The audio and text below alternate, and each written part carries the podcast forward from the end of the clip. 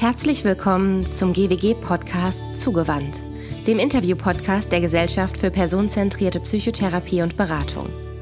Mein Name ist Jennifer Angersbach und ich spreche hier im Wechsel mit meiner Kollegin Elena Winter jedes Mal mit unterschiedlichen GWG-Mitgliedern und zwar über das, wofür die GWG steht, den personenzentrierten Ansatz. Und dazu gehört, dass wir uns vor allem darüber unterhalten, was Beziehungen ausmacht und trägt aber natürlich auch über das, was Beziehungen häufig so schwierig macht. Wir sprechen über Beziehungen in Form von Partnerschaften und Familien, Beziehungen im Berufsleben und auch über die Beziehung zu uns selbst und zu der Welt, in der wir leben. Heute habe ich mir zwei Gäste eingeladen. Einmal Dr. Gisela Steenburg. Sie ist Diplompädagogin und seit über 30 Jahren selbstständig in eigener Praxis für psychologische Beratung und Supervision und hat diverse Abschlüsse zertifiziert durch die GWG im Bereich Focusing, integrierter Gestalt- und Körpertherapie und personenzentrierter Beratung. Sie ist zudem Kursleiterin für die Weiterbildung zur personenzentrierten Beraterin, Supervisorin für angehende Kursleiterinnen und Dozentin in der universitären und außeruniversitären Lehre. Dr. Gunda Maria Rosenauer ist Professorin für Psychologie, Erziehungswissenschaftlerin, Försterin und Krankenschwester. Außerdem personenzentrierte Beraterin mit abgeschlossener Weiterbildung in personenzentrierter Psychotherapie und zertifizierte Kursleiterin der GWG. Sie hat zusätzlich Weiterbildungen in systemischer Arbeit, Hospizbegleitung und positiver Psychologie abgeschlossen und ist seit über 20 Jahren freiberuflich als Coach, Trainerin und Dozentin in den verschiedensten Kontexten engagiert. Hallo zusammen. Hallo. Hallo. Vielen Dank für die Einladung zu dem Podcast, zu diesem dringenden, aber auch schönen Thema. Dringend, aber auch schön? Ja, dringend empfinde ich das insofern, dass äh, durch die Krisen dieser Zeit ähm, wir so deutlich darauf hingewiesen sind, dass wir eine Geisteshaltung, äh, eine Haltung, ein Verhalten im Umgang mit der Umwelt verändern müssen. Das ist das, was ich dringend finde.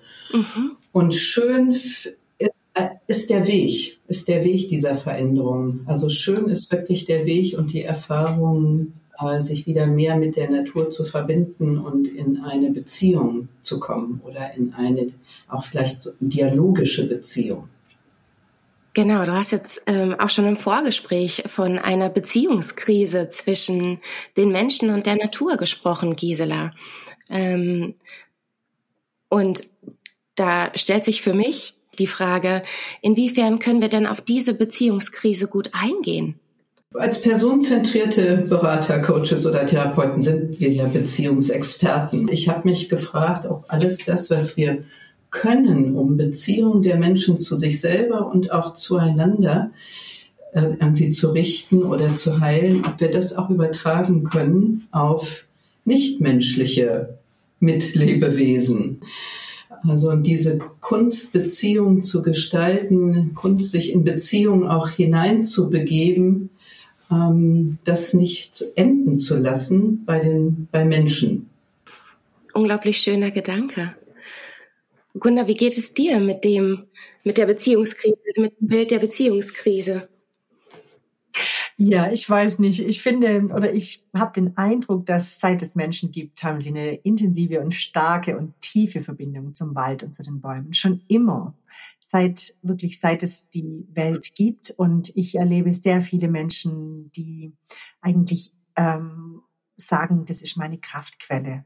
Also ich mache ja auch viele Seminare so zu Resilienz und zu mehr Himmelblau im Alltagsgrau oder so. Und da ist das immer ein wesentlicher Aspekt, der genannt wird, ähm, dass die Menschen sagen, draußen in der Natur, dann ist eigentlich alles gut. Ich muss nur rausgehen und mir die Zeit dafür nehmen. Und deswegen denke ich, die Beziehungskrise ist eher so globaler, ne, dass wir ähm, dass wir halt unser Verhalten, dass wir durch unser Verhalten die Natur schädigen. Aber an sich ähm, sehe, ich, sehe ich eine intensive Beziehung der Menschen zu den, zur Natur und zu den Bäumen und sehe, dass das allen Menschen unglaublich gut tut, dort zu sein. Und das wirkt, wenn ich, wenn ich dem einfach mal so zuhöre und nachgehe, wirkt es wie eine sehr einseitige Beziehung. Also wir, wir profitieren unglaublich von der Natur, nutzen sie als Kraftquelle, als Ort zur Entspannung runterzukommen. Und gleichzeitig behandeln wir diese Kraftquelle ja ganz offensichtlich nicht sonderlich gut. Also es ist, es wirkt sehr einseitig. Wir bedienen uns von der Natur und geben kaum etwas zurück. Ich finde, wir geben schon was zurück. Es gibt sehr, sehr viele Projekte, wo Bäume gepflanzt werden. Es gibt unglaublich viele Naturschützer, die sich für die Tiere und für ähm, die die verschiedenen Pflanzen einsetzen. Es gibt einen Nationalpark hier im Schwarzwald, wo ich lebe, ähm, wo sehr viel geschützt wird. Es gibt jede Menge Waldrefugien, die von Förstern ähm, aus also so markiert wurden.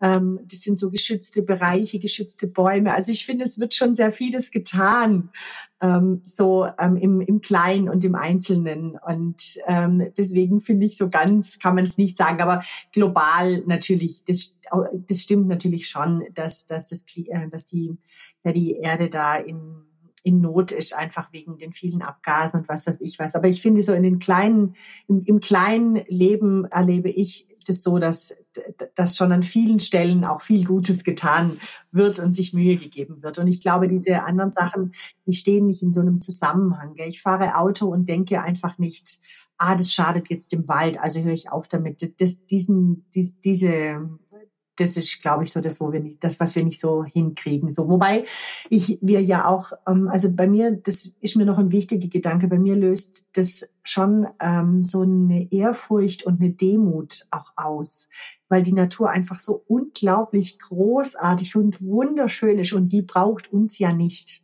Du hast gerade gesagt einseitige Beziehungen, ähm, sondern wir brauchen die Erde. Da gibt's einen schönen Witz, vielleicht darf ich den schön zwischendurch erzählen, treffen sich zwei Planeten im Weltall, sagt der eine zum anderen, du siehst aber schlecht aus. Dann sagt er, ja, mir geht's auch beschissen. Dann sagt der andere Planet, was hast du denn? Dann sagt er, ich habe Homo sapiens. Und dann sagt der andere Planet, oh, das ist ja schlimm, du, das kenne ich, aber sei unbesorgt, das geht schnell vorbei. ich weiß, es ist nicht so ganz lustig, aber ich finde, daran wird deutlich, wird einfach deutlich, dass, ähm, dass die Natur, die ist so kraftvoll und das sehen wir jedes Jahr im Frühling, das sehen wir an so vielen Stellen, wie zum Beispiel Bäume aus so wenig wachsen können oder Tschernobyl, das, da hat sich die Natur unglaublich toll entwickelt. Das ist so ein Wunder. Ähm, und wir brauchen die Natur. Das heißt, wir schaden uns eigentlich selber, wenn wir da nicht aufpassen. Ja, okay. Also, aber mein Ausgangsgedanke war eben der, die, die Demut und die Ehrfurcht, dass sich das einfach so ein große, also ich finde das wirklich zum Niederknien, die Natur und die Schönheit, die uns da geschenkt ist. Ja, und ich finde, da sagst du zwei so wichtige Sachen, nämlich also wenn Demut und Ehrfurcht, das ist ja äh, dann durch die Begegnung ähm, ist etwas in uns wachgerufen, eine Haltung, mit der wir dann den Bäumen oder den Pflanzen oder den Tieren begegnen. Und ich glaube, auf die Haltung kommt es an. Ich glaube wirklich, auf die Haltung kommt es an. Ja, dass wir diese Wertschätzung, diesen Respekt, also die Offenheit, das Interesse in eine wirkliche Beziehung zu gehen, dass wir das kultivieren müssen. Mit wechselseitiger Beziehung, es ist so, ich, ich habe jetzt nicht viel zu geben in dem Sinne.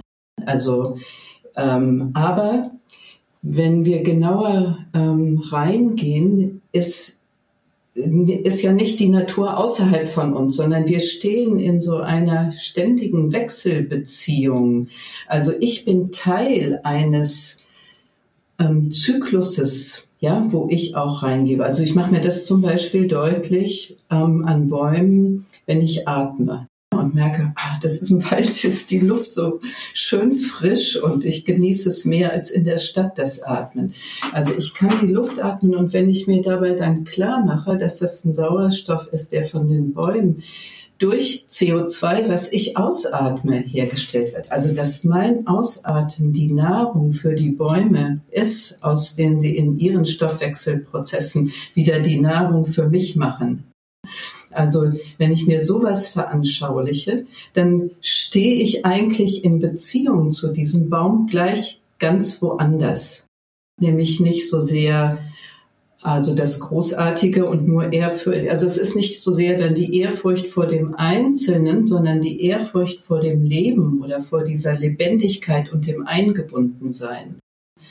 Und für mich macht es einen großen Unterschied, ob ich mich als Teil von dem Ganzen, also von der Natur, verstehe. Also dass ich auch, ich sage auch ähm, bei meinen Einladungen als Natur und mit der Natur, gar nicht so sehr, ich gehe in die Natur, weil das immer voraussetzt, dass das etwas von mir getrenntes und anderes ist. Und das, glaube ich, ähm, ist, nicht, ist nicht sinnvoll. Ist nicht sinnvoll, um in eine wirkliche Bezogenheit, Beziehung zu kommen, unseren Platz auch wieder zu finden. Das ist vielleicht auch das, was ich mit Beziehungskrise meine, unseren Platz in diesem Netz des Lebens wiederzufinden. Nicht als die, die kontrollieren, machen, schützen, pflegen, sondern die, die Teil, also einen bescheideneren Platz in dem Ganzen wieder einnehmen. Gisela, da waren ja jetzt viele Impulse drin, wie es gelingen kann, wieder mehr im Einklang mit der Natur zu leben. Durch, ja, durch, durch die Haltung, es kommt auf die Haltung an, aber eben auch durch das, durch die Neugierde und sich das bewusst machen, wie Natur eigentlich funktioniert und uns als Teil davon zu denken. Also ich kann noch was erzählen aus, ähm, als Försterin. Und da fand ich schon damals, als ich da noch ähm, als Försterin gearbeitet habe, fand ich den personenzentrierten Ansatz am passendsten. Und zwar ist es ja so, dass wir Waldbau betreiben als Förster und Försterin. Das heißt, wir gehen in den Wald und überlegen genau, was für Bäume passen an dieser Stelle, welche wo, wo wird es zu eng, wo müssen wir irgendwie was machen. Und ich finde, da kann man wirklich mit diesem personenzentrierten Ansatz wäre dann die Haltung, ich schaue, was was möchte hier kommen, welche Bäume, welche Pflanzen, was, was ist hier der Standort, was passt hier. Und ich gehe nicht an den Bestand und sage, also ähm, hier würden wir, im Moment lassen sich Douglasien gut verkaufen oder was weiß ich, oder Buchen und deswegen setze ich jetzt hier Buchen und Douglasien rein, weil das gerade in ist, sondern ich gehe hin an den Bestand und sage, was will hier sein? So, und das fand ich, oder was möchte hier kommen und wie kann ich das fördern? Wie kann ich ähm, das unterstützen? Und da fand ich schon immer, habe ich gedacht, das ist wie beim personenzentrierten Ansatz. Ich gehe eben nicht hin und will etwas, sondern ich gehe hin und schaue, was ist da? Welcher, was ist, was, was wächst auf diesem Standort? Was, was passt hier hin? Welche Gemeinschaft ist hier gut? Und gehe praktisch mit dem, was in diesem Bestand ist, nicht was ich gerne an dieser Stelle mir vorstelle sich personenzentriert in der Natur zu bewegen und ihr personenzentriert zu begegnen. Gunda, du bietest ja auch Waldführungen für Einzelpersonen und Paare an. Ähm, und da, wie, wie, kann, wie kann ich mir da so eine Einheit vorstellen? Denn jetzt habe ich einerseits gehört, wir beraten den Wald personenzentriert und gleichzeitig ist es in dem Fall dann ja eine personenzentrierte Beratung in der Na Natur für Einzelpersonen oder auch für Paare. Ich habe im Laufe der Jahre in meiner Arbeit einfach sehr viele Verbindungen zwischen den Bäumen und den Menschen ähm, einfach gesammelt. Ähm, und mit denen arbeiten wir, je nachdem, was gerade dran ist. Zum Beispiel eben Bäume brauchen Wurzeln. Das ist total entscheidend und die Größe der Wurzel ist auch entscheidend, äh, wie groß die Krone werden kann. Also das heißt, wenn ein Baum nur ganz flache Wurzeln hat und eine Riesenkrone, dann hält er dem Sturm nicht stand. Ähm, und es gibt verschiedene Wurzelformen im Wald. Also die Eiche zum Beispiel hat eine Pfahlwurzel, deswegen ist die sehr stabil bei Wind. Die Fichte ist eine Flachwurzler.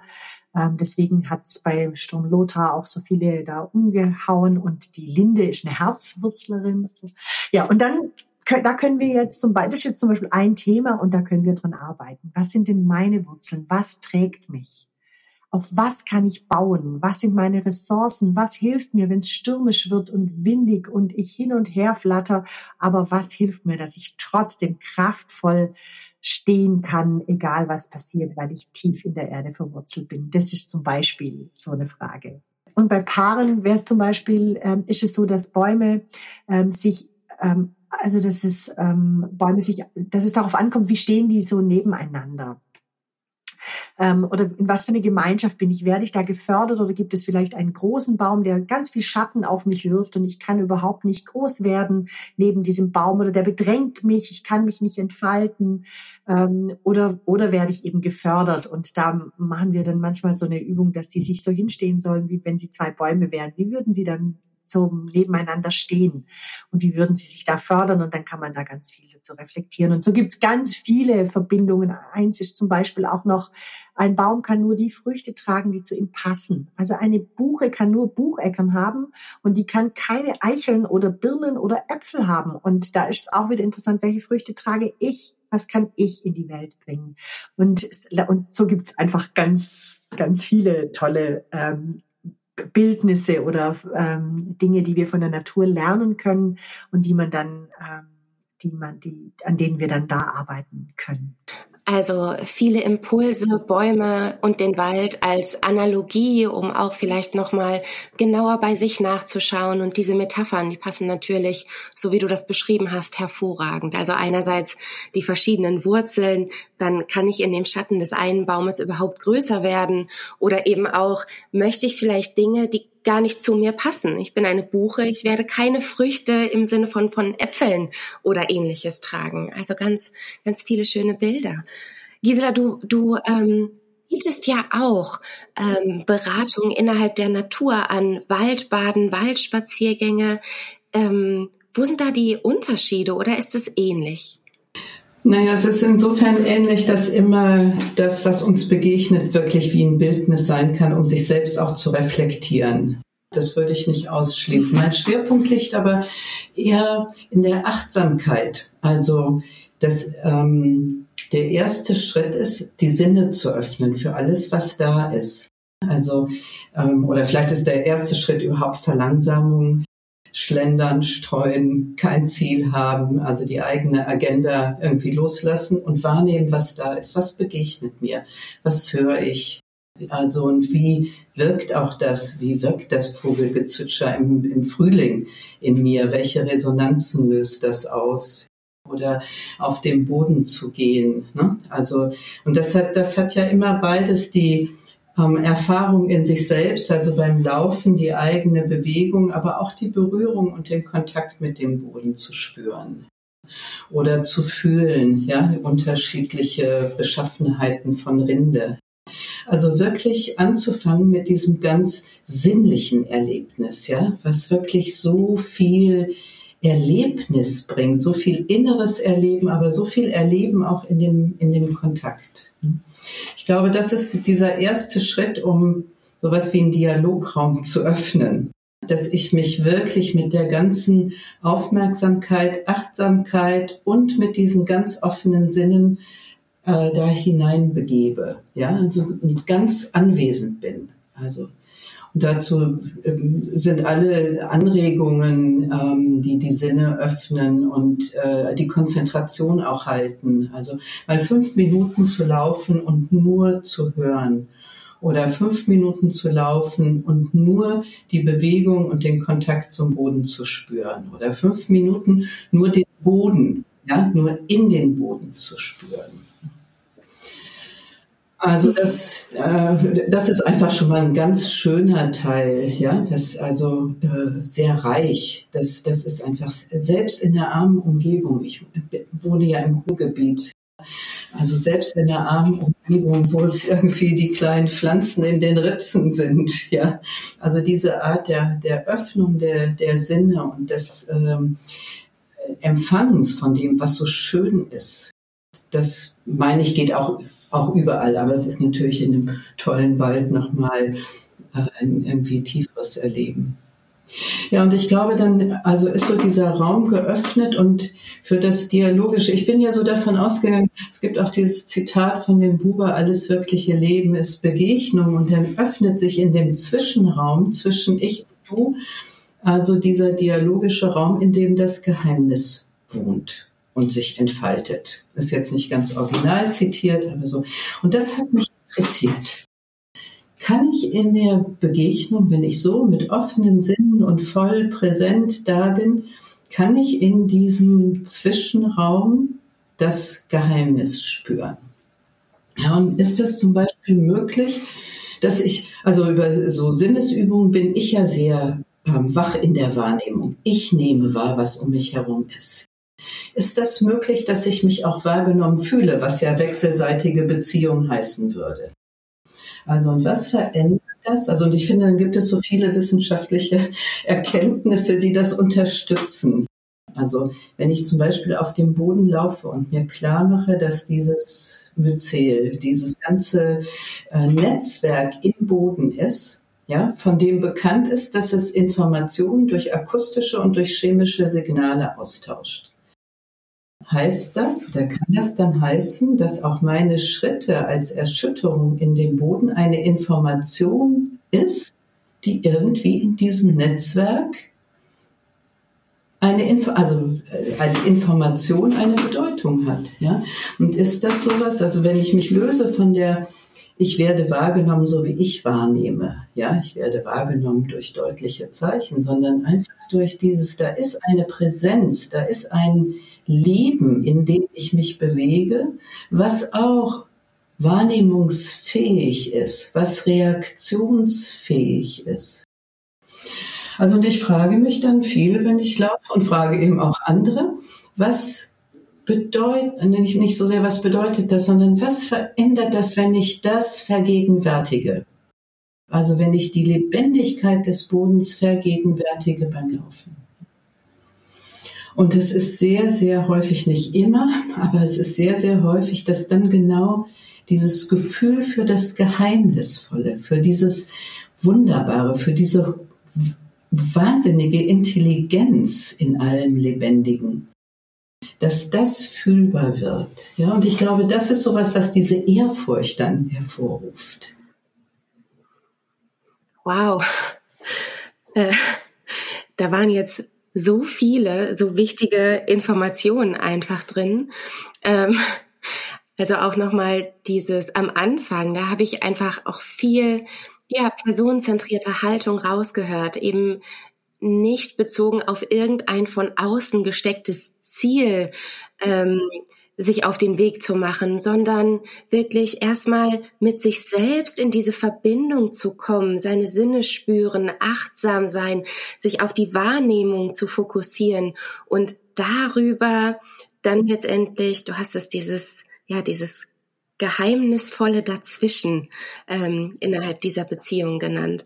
Und ähm, gerade dieser Aspekt Wahrnehmung, der ist ja so unglaublich wichtig, denn also es ist ja oft in in, äh, wenn wir irgendwie in Konflikten sind oder Schwierigkeiten mit anderen Menschen in Beziehungskrisen haben, ob jetzt in, in Partnerschaft oder unter Kolleginnen oder ähnliches, dass es da ja häufig verwechselt wird zwischen Wahrnehmung und Wahrheit und dieses Bewusstsein für so eine Wahrnehmung auch nochmal zu schaffen. Also das habe ich so auf so einer Metaebene gerade für mich auch nochmal mitgenommen oder mir gepflückt aus dem, was du gesagt hast. Und gleichzeitig hast du eben auch, also ich habe so ein Gespür dafür bekommen, wie anstrengend das teilweise auch sein kann, wenn du sagst, sich einfach mal, einfach mal nur fünf Minuten auf die auf das Vögelgezwitscher zu konzentrieren, auf wie, wie bin ich im Kontakt mit der Erde, mit dem Boden. Und da habe ich mich gefragt, das fällt wahrscheinlich auch manchen ähm, KlientInnen unglaublich schwer, mit der Natur so in Kontakt zu treten, oder? Wie erlebt ihr das? Ja, ich meine, die fünf Minuten ist ja kein Muss ja, sondern das heißt irgendwie, solange es möglich ist, diese Aufmerksamkeitsspanne zu halten und dann auch zu, zu beobachten, dass die Gedanken vielleicht wieder abschweifen, dass ich nicht wirklich hier an diesem Ort oder an diesem Platz bin, sondern mit meinen Gedanken woanders. Ne? Das meine ich gehört mit zu der Übung, ne? das, äh, das wahrzunehmen und dann wieder zurückzukommen. Aber du hast schon recht, das ist eben nicht in dem Sinne entspannt, weil ich alles laufen lasse, sondern das ist eine Konzentration. Ne? Das ist ein wirkliches Fokussieren, das ist eine Konzentration. Aber meine Erfahrung ist, dass auch wenn es weniger als fünf Minuten sind, ja, also auch in, in, einem, in, einem, in einem kurzen Moment Menschen sowas wie wiederentdecken oder wiedergewinnen, nämlich von dem äh, diesem Geschenk der Sinneserfahrung, ja, von dem Eintauchen, auch von dem Spüren, dass das vielleicht bedeutungsvoll, eine bedeutungsvolle Sekunde war. Und das finde ich ist, ist schon gut und viel, ne? das, mhm. dieses Wiederentdecken. Ähm, ich mache auch ähm, so eine Baummeditation oder ähm, es gibt auch so einen ganz tollen Ulmentanz, der wirklich unglaublich schön ist, mit, einem, mit einer lettischen Sängerin. Ähm, und äh, die meisten Menschen äh, berührt das. Also das erlebe ich auch so, aber es gibt natürlich auch immer vereinzelt, dass dann, dass man so das Gefühl hat, jetzt sind wir ganz im Spüren und dann sagt jemand, und wie, was ist das für ein Vogel? so, und ich denke, und ich denke, das war doch gerade nicht so wichtig. Ähm, also das gibt's natürlich, aber die allermeisten Menschen ähm, berührt das oder die lassen sich mitnehmen in dieses Spüren und ähm, und das Erleben und in dieses Gefühl kommen auch. Ja, und es ist eine andere Seite. Also das bringt ja in Berührung mit dem Schönen, aber das bringt auch in Berührung mit dem, was verloren ist. Und ich, ähm, für, für mich fühlt sich das immer so an, es gibt so einen schönen Begriff von dem Paul Celan, der das in, jetzt auf einen anderen Zusammenhang als Dichter äh, bezogen hat nach dem Holocaust. Aber das ist Wirklichkeitswund.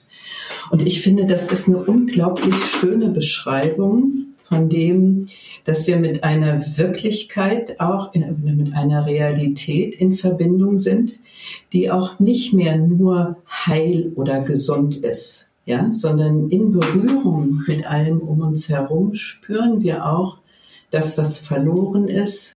Viele sagen, ah, wie, wie schön, dass ich die Vögel höre, es sind viel weniger als früher. Also diese Verbindung, dieses, es ist eigentlich kaum zu trennen, das, was zu fühlen ist mit dem, was auch verloren ist oder was gefährdet ist.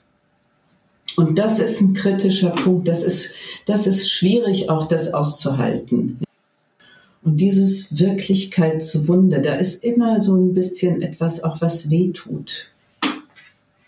Und für manche ist es erstmal nur diese Sehnsucht wieder zu spüren. Ja? Also das, was in sich verloren war, an vielleicht so kindlicher Neugierde, an kindlicher Freude an dem, was ist. Ich muss direkt nochmal nachhaken. Wirklichkeitswund. Erstmal was, was für ein schönes Wort und gleichzeitig habe ich es noch nicht greifbar. Also, was ich verstanden habe, ist dieses, also, dass beides da ist. Einerseits die Freude und andererseits aber auch ein Stück weit, ja, der Verlust von dem, was vielleicht mal war. Ähm, ich bin da gerade, ich bin da gerade, ich hänge dem Gedanken so nach und versuche das gerade so auf die Natur zu beziehen. Also dass, dass ich praktisch auch immer diesen Verlust und diesen Verzicht dabei spüre, mir geht das gar nicht so sehr so. Also ähm, jetzt muss ich gerade an äh, dich, Gunda, denken und am Anfang, ich bin da eher positiver. Also vielleicht, ähm, vielleicht bin ich jetzt auch in gerade einfach sehr ignorant, aber wenn ich ähm, durch den Wald laufe, dann erfreue ich mich an dem, was da ist, erfreue mich an, an, an, an dem Wildwuchs zwischen den Bäumen, staune darüber, wie das im Herbst noch aussah und wie es jetzt aussieht und was da alles blüht. Und mir wird tatsächlich meist erst dann bewusst, ähm, in was für einer Krise die Natur auf dieser globalen Ebene steckt, wenn ich unmittelbar damit konfrontiert werde durch Medien. Ähm, aber wenn ich selber im Wald bin, vielleicht sind auch einfach die Wälder hier noch sehr, ich weiß es nicht. Ja, ich laufe kaum durch einen Wald, wo, nicht, wo ich nicht Müll aufsammle. Also ein Teil meiner Waldspaziergänge ist, wenn ich äh, dran gedacht habe, mit einer Mülltüte, weil ich überall, das ist jetzt nicht vermüllt wie diese furchtbaren Bilder von Stränden am, am Ozean, ja, aber überall liegt Müll, Plastik, wo man weiß, dass das wahnsinnig lange braucht, bis das zersetzt ist. Man weiß auch, es gibt Bakterien, Pilze, Flechten, die genau das tun können. Ja, also mir geht's da auch so, dass ich ähm, oder dass ich die Natur sehr, sehr genieße und ich wohne eben auch im Wald und bei uns gibt's jetzt noch nicht so viel Müll, weil ich ländlich lebe. Äh, und bei uns gibt es ganz viel und auch nochmal so betont, die Natur ist gar nicht in der Krise, wir Menschen sind in der Krise. Weil die Natur findet immer irgendwelche Wege, die, und, und dann wachsen hier halt irgendwann Palmen bei uns. Für die Natur ist es nicht, ähm, die findet immer einen Weg und dieses Kraftvolle ist ja auch das, was, also ich habe mal, ich hatte mal an einem, an einer großen Straße einen sehr, sehr alten Baum, also alte, eine alte Eiche, die ungefähr, also die war mindestens 350 Jahre alt. Und die musste dann gekappt werden, einfach weil die an der, an der Straße stand und das war viel zu gefährlich. Und ein Jahr später ist aus diesem Stumpf, von diesem Stamm, sind an der Seite wieder kleine Äste gewachsen und ich fand es so, also ich finde, und es gibt an so vielen Stellen diese Kraft der Natur. Wir kennen ja alle die Gänseblümchen, die durch Teer durchwachsen und so. Da ist so viel Kraft und so viel Energie und ich finde, das ist was Großartiges, wo wir uns dran äh, oder wo ich mich auch dran erfreue oder im Frühling diese Fülle. Die Natur klotzt und kleckert nicht. Also die macht ja wirklich ein Übermaß an an ähm, an Früchten, an ähm, an Saat und äh, sowas. Und ich, aber ähm, deswegen wir Menschen sind in der Krise. Und wenn man die Wälder jetzt anschaut, zum Beispiel bei Lothar alle umgefallen sind, da sind heute wundervolle Wälder draus entstanden. Äh, also die Natur kann sich, ähm, kann sich helfen.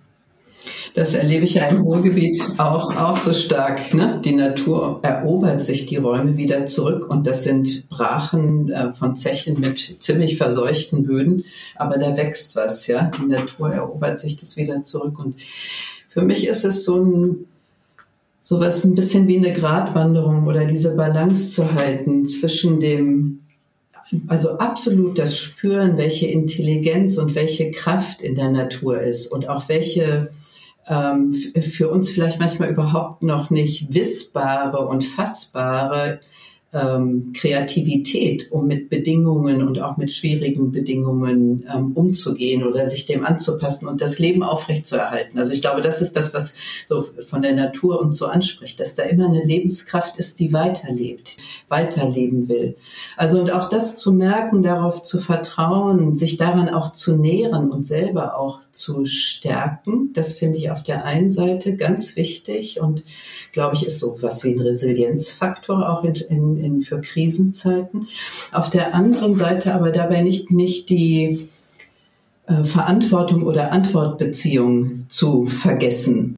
Also das, was ich, was ich erlebe, ist, dass diese Spaziergänge mich also insofern auch in ein Verhältnis setzen, dass ich die Natur noch mehr liebe. Ja, also es ist eigentlich ein Liebesverhältnis. Das verändert das, das, das verändert das Verhalten. Ich, da entwickelt sich also Fürsorge äh, daraus, ja, was dann eben zu dem Müllaufheben führt, ja. Also dafür zu sorgen, dass das so, ähm, ja, nicht in dem Sinne von erhalten, so konservieren, sondern dass das weiter gute Bedingungen sind, unter denen dieses Leben sich fortsetzen kann. Also die Fürsorge, die Achtsamkeit, ja, die ähm, Zuwendung, die Aufmerksamkeit es auch nicht als selbstverständlich zu nehmen. Ne? Natürlich geht dann auch äh, angeregt auch durch die vielen Berichte über Klimakrise und so weiter, schleicht sich dann auch manchmal ja doch auch eine Angst rein, dass das verloren gehen könnte. Also auch das, ja, weil mit all dem zu sein, als irgendwie, ja, ein Teil der, der Beziehung, ja, mit allen Gefühlen, die das dann auch auslösen kann. Ich finde hier in diesem Gespräch diese unterschiedlichen Perspektiven auf die Natur so unglaublich spannend. Einerseits, Gunda, du, du sagst ganz klar, naja, die Natur ist nicht in einer Krise. Wir sind es. Die Natur kommt ohne uns klar. Irgendwann sind die Homo sapiens weg, geht ganz schnell vorbei und die Natur, die wird es weitergeben. Und ähm, im ersten Moment denkt man, ah, cool. Und dann denkt man, ah, nee, ich, äh, ich also nein, wir, wir wollen ja, wir, wir wollen ja bleiben. Ähm, und dann eben diese andere Perspektive, die nicht so sehr von außen auf die Natur schaut und sagt, nee, den, der Natur, der geht's erstmal also die, die, die wird es hinkriegen, sondern diese als im Einklang der Natur sich da selbst mit einzubeziehen und zu sagen, ja, und mir ist es ein Anliegen, diese Beziehung, die ich mit der Natur habe, zu pflegen, wie ja, wie eine gute Liebesbeziehung, fürsorglich zu sein, mich verantwortlich zu fühlen, äh, zu geben und sicherlich auch zu nehmen und einfach diese Beziehung zur Natur durch diese Verbindung mit der Natur zu stärken und dadurch mehr oder weniger vollautomatisch ein Bewusstsein zu schaffen, um sich ähm, gut um diese Natur kümmern zu wollen, aus so einer intrinsischen Motivation heraus und nicht geschürt von Angst und ähm, ja und diesen ganzen Horrorszenarien. Ähm, und das ist ja im Kern personenzentriert. Also dass es von innen herauskommt und wir uns selbst aktualisieren und das anstreben und nicht von außen vorgegebene ähm, Ziele oder Dinge ähm, ja danach handeln müssen. Also nicht ganz so direktiv, sondern eher dieses Bewusstsein zu schaffen, damit wir der Natur entsprechend begegnen. Ja, also da, da setze ich auch so viel Hoffnung rein wie in das Leben in der Natur, nämlich diese dass aus der, aus der Bezogenheit eine Verhaltensänderung kommt, die so notwendig ist, ja, die den Menschen nicht mehr setzt als denjenigen, dem das alles zur Verfügung steht, wo wir das ausbeuten können, wo wir uns ähm, dran bedienen und irgendwie rücksichtslos, also für uns nehmen, was wir brauchen. Und ich glaube, dass diese innigere Verbindung wieder mit, mit der Natur auch zu einem individuellen, zu einer individuellen Verhaltensänderung führen kann. Ja, also was Konsumgewohnheiten angeht, zum Beispiel, was Mobilität angeht. Und ähm, ein Kollege ähm, aus der äh, Suchttherapie äh, hatte mal auch den Gedanken gesagt, den ich sehr anregend in die Richtung fand, ob wir nicht auch äh, das Ziel der Suchttherapie, nämlich eine zufriedene Enthaltsamkeit, ob wir nicht das auch bezogen auf unser Leben auf dieser Welt ähm, kultivieren könnten oder ob das nicht ein Ziel sein kann. Und das das, das finde ich ein ganz schönes Stichwort, ja, die zufriedene Enthaltsamkeit, ja, dass wir nicht mehr so viel brauchen und nehmen, sondern uns nähren an dem, was da ist. Mhm. Also es würde ja dann auch so in Richtung Ersatzbefriedigung gehen. Und vielleicht tatsächlich, da bin ich wieder bei dem, ähm, was du gesagt hast von Wahrnehmung und Achtsamkeit. Was brauchen wir tatsächlich? Also wie oft äh, konsumieren wir ja auch, um eigentlich ganz andere Bedürfnisse zu stillen. Ähm, und wenn wir alle ein bisschen bewusster nach innen schauen würden ähm, und uns wirklich fragen würden, ja, was, was, was ist tatsächlich mein Bedürfnis, was brauche ich jetzt, dann würde es wahrscheinlich, ähm, dann würde es wahrscheinlich zu zufriedener Enthaltsamkeit führen.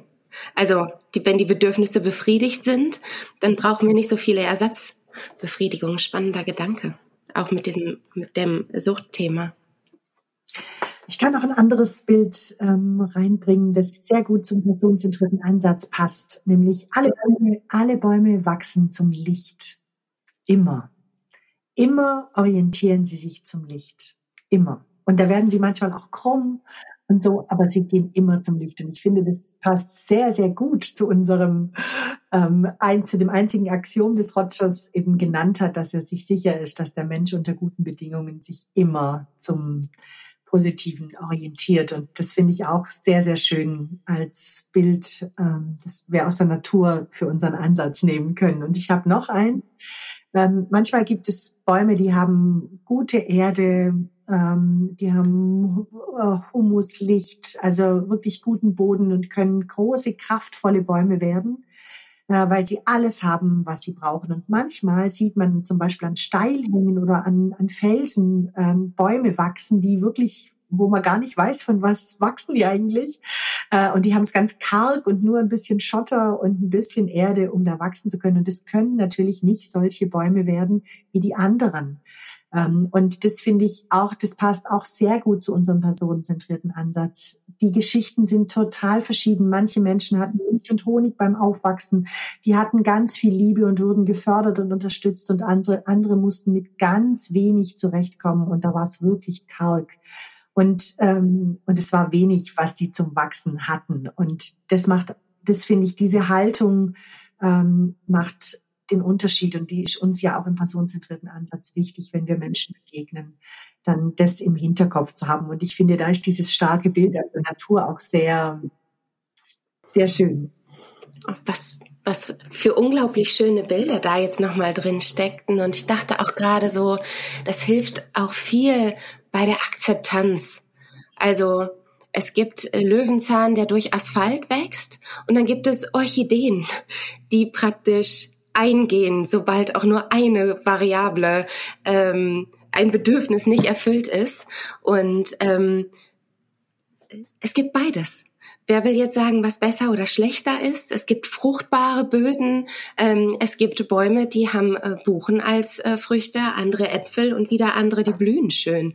Ähm, also ganz, ganz viele spannende ähm, auch so spannende, ich weiß nicht, ob das Phrasen sind oder, oder, oder Sätze aus, äh, aus dem personenzentrierten Ansatz. Es ist die Beziehung, die heilt. Beispielsweise, um das nochmal aufzugreifen, ähm, wenn wir in Beziehung gehen, dann kommt so eine, dieser intrinsische Wunsch, äh, sich auch entsprechend der Natur zuzuwenden verändern durch Verstehen. Also ich kann mein Verhalten, das verändert sich. Ich verändere mich, sobald ich ein Bewusstsein für gewisse Dinge, eine Achtsamkeit, ein Verständnis ähm, erschaffen habe. Also äh, ja. Was da jetzt noch gut dazu passt, ist die Eiche ist eine Lichtbaumart zum Beispiel. Die braucht viel Licht und viel Freiraum. Und die Buche ist eine Schattbaumart. Die braucht erstmal Schatten, ähm, wenn sie klein ist. Wenn es zu viel Sonne ist, ist das zu viel. So ähm, und wenn sie dann wächst, dann kann sie auch Licht brauchen. Aber und genau, das ist genau das, was du gesagt hast. Und manche Bäume brauchen es feucht und manche brauchen das oder das. Dass man da ganz verschieden auf die eingeht auf die Menschen, denen wir begegnen, was die brauchen ähm, oder was denen gut tut, so wie bei den Bäumen eben. Genau. genau. Mhm. Ja, und wir haben ja so in dem ähm, Personenzentrierten auch sehr stark die Betonung von Bindung. Ja, also dass es gute Wachstumsbedingungen braucht. Das ist Bindung und die, jetzt haben wir die äh, vielen Erkenntnisse aus der Bindungsforschung auch immer bezogen auf Menschen.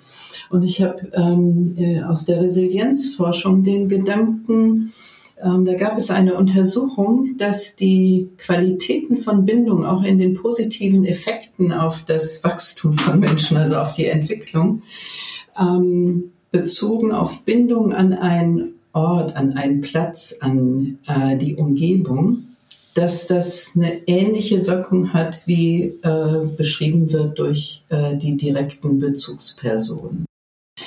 Also da ist ähm, die Bindung an ähm, Land, also an, ein, an die Umgebung, in der ich aufgewachsen bin oder an der ich lebe, auch beschrieben als ein Resilienzfaktor, also etwas, was wirklich, was wirklich stärkt. Und ähm, es gibt in indigenen Kulturen so eine, finde ich, schöne ähm, äh, Geflogenheit sich vorzustellen, nämlich nicht mit dem, wer bist du und was machst du, sondern wo kommst du her? Also, ja, es ist also, dass wir als ein Teil unserer Identität auch viel mehr noch realisieren, was ist das Land, auf dem ich stehe? Also, ja, was ist der Boden, auf dem ich wurzel? Ja, was ist das Wasser, was mich umgibt und was mich nährt? Was ist die äh, Luft, die ich atme? Was ist, äh, welche Berge sehe ich oder erklimme ich oder, äh, ja, also, wie sind wir eingebettet auch in die Landschaft? Auch das bringt, finde ich, wieder eine andere ähm, sinnliche Lebendigkeit, wenn ich das vergegenwärtige oder auch wenn ich das von anderen höre. Ich habe das mal in einem Seminar, so einem internationalen ähm, Ökologieseminar, in dem ich online teilgenommen habe. Ja, also jetzt gar nicht so die lebendigste Umgebung. Und da waren alle gebeten, sich vorzustellen mit dem Fluss, an dem sie leben oder der nächste Fluss. Und das brachte gleich so eine Lebendigkeit und eben auch so diese Qualität von was Fließendem in den Raum, dass ich total ähm, beeindruckt war davon. Ja. Aber mich das eben auch äh, hat weiter darüber nachdenken lassen, wie sehr ist Identität und Selbstverständnis auch geprägt und wie, ähm, wie, wie bewusst sind wir uns dessen, wie sehr erleben wir uns nicht nur als ich wohne hier in diesem Körper und mein Sein hört hier auf, sondern wie sehr erlebe ich mich mit meinem Körper eingebettet in die Umgebung, in der ich lebe. Eine unglaublich spannende Folge. Ähm, wir sind, ich bin gerade ein bisschen, ich bin gerade ein bisschen erschrocken, als ich hier oben auf die äh, Zeit geblickt habe. Ähm, wir sind mehr oder weniger am Ende dieser Folge zu dem ähm, Thema der Natur. Ähm, Gunda, gibt es noch etwas, hast du noch ein, ein Bild, was du mit uns teilen magst? Denn äh, die Bilder, die mochte ich sehr, die äh, sind natürlich jetzt auch noch sehr stark in meinem Kopf repräsentiert. Ich äh, mag so Analogien und Bildsprache. Gibt es noch etwas, was du, Gunda, teilen möchtest, was hier in dieser Folge auf jeden Fall noch benannt werden muss? Also ich würde gern eins meiner Lieblingsgedichte äh, ganz kurz irgendwie zum Abschluss sagen. Und zwar ist es von Malvida von Meisenburg und das fängt damit an, ich habe dich geliebt, schöne Erde, und danke dir für alle Stunden reiner Freude. Es geht noch weiter, aber das finde ich den, den, den schönsten ähm, Satz da drauf. Ich habe dich geliebt, schöne Erde. Ähm, und danke dir für alle Stunden reiner Freude. So, und den finde ich einfach ganz schön. Ähm, so, es endet damit, und wenn es noch schönere Erden gibt, so warst du mir hohe Vorbereitung auf das Höhere. Und das finde ich, das finde ich, ähm, das mag ich einfach sehr, sehr gerne, weil wie viele wundervolle Stunden ähm, dürfen wir oder durften wir bis jetzt und dürfen wir vielleicht noch in der Natur verbringen. Bei Lyrik und äh, Bildersprache kommt mir jetzt auch direkt äh, Hermann Hesse in den Sinn, die gestutzte Eiche. Ich finde, das passt auch noch mal ganz gut dieses Gedicht zu den Unterschieden der Menschen und wie unter welchen Bedingungen wir teilweise aufwachsen und wie man eben auch dieses Bild, wie wir es vorhin schon benannt haben, ähm, mitdenken kann bei der Akzeptanz und eben auch in der Begleitung. Gisela, hast du auch noch etwas? Auch mal mein Lieblingszitat. ja, also was vielleicht auch hier jetzt äh, äh die, die Stränge aus dem Gespräch gut aufgreift, ist äh, von Tagore. Äh, lausche mein Herz auf das Flüstern der Welt, womit sie um deine Liebe wirbt. Und da geht es dann auch noch weiter, aber so dieses Lausche mein Herz auf das Flüstern der Welt, womit sie um deine Liebe wirbt.